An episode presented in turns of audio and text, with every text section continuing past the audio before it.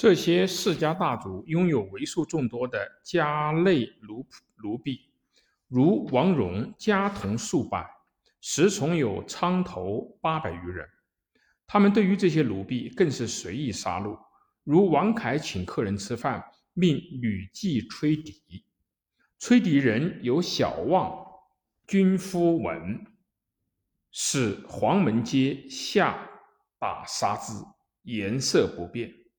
时从每要客宴集，常令美人行酒。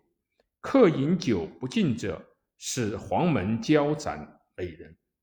有一次宴客，有一个客人坚决不肯饮酒，石崇就在席上杀了行酒美人三人，真是残暴到绝灭人性的地步了。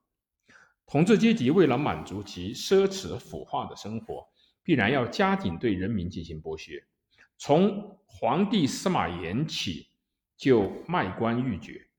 这时有些正直之士面斥司马炎，比之为东汉末年的桓灵二帝，而且以为桓灵卖官潜入官库，而司马炎卖官潜入私门，所以他们还不如桓灵二帝。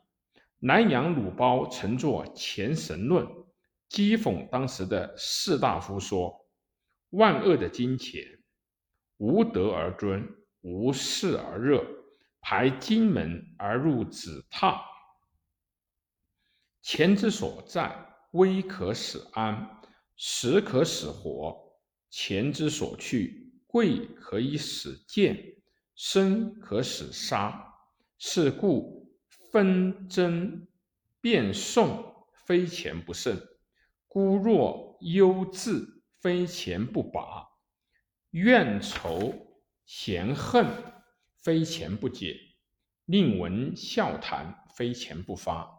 洛中诸医当涂之事，爱我家兄，皆无及己；执我之手，报我终始。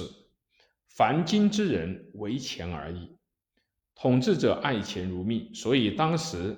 纲纪大坏，行路公行，侍卫之家以贵名物，残邪得志，更相举举荐举，天下谓之护世焉。所以西晋初期的繁荣，正如昙花一现，瞬间进行猥亵。到了惠帝司马衷的时候，统治阶级内部的矛盾决裂了，贵族相互攻占，演成了八王之乱。